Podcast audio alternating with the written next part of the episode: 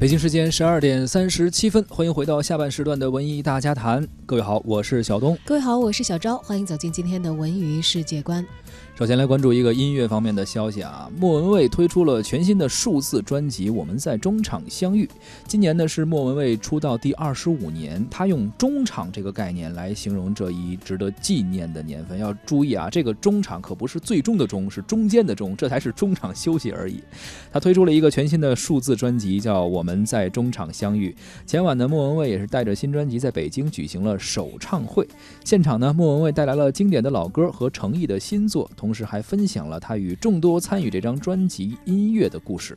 超过二十位的创作人参与了《我们在中场相遇》这张专辑，其中包括此前和莫文蔚就有过合作的李思松、姚谦、李卓雄、李宗盛、伦永亮、张亚东、伍佰，还有首次和他合作的方大同、张艺兴、李荣浩、华晨宇、林俊杰、姚若龙等等，阵容还是非常强大。有一些名字，应该说我们经常在那个专辑的小歌片上能看到哈。而在返场的环节呢，莫文蔚演唱《大话西游》中的一生所爱，表达了他对于音乐的热爱。他说：“现在我想唱一首歌送给自己，每个人都应该努力的找到自己一生的所爱，这是多么美好的事情啊！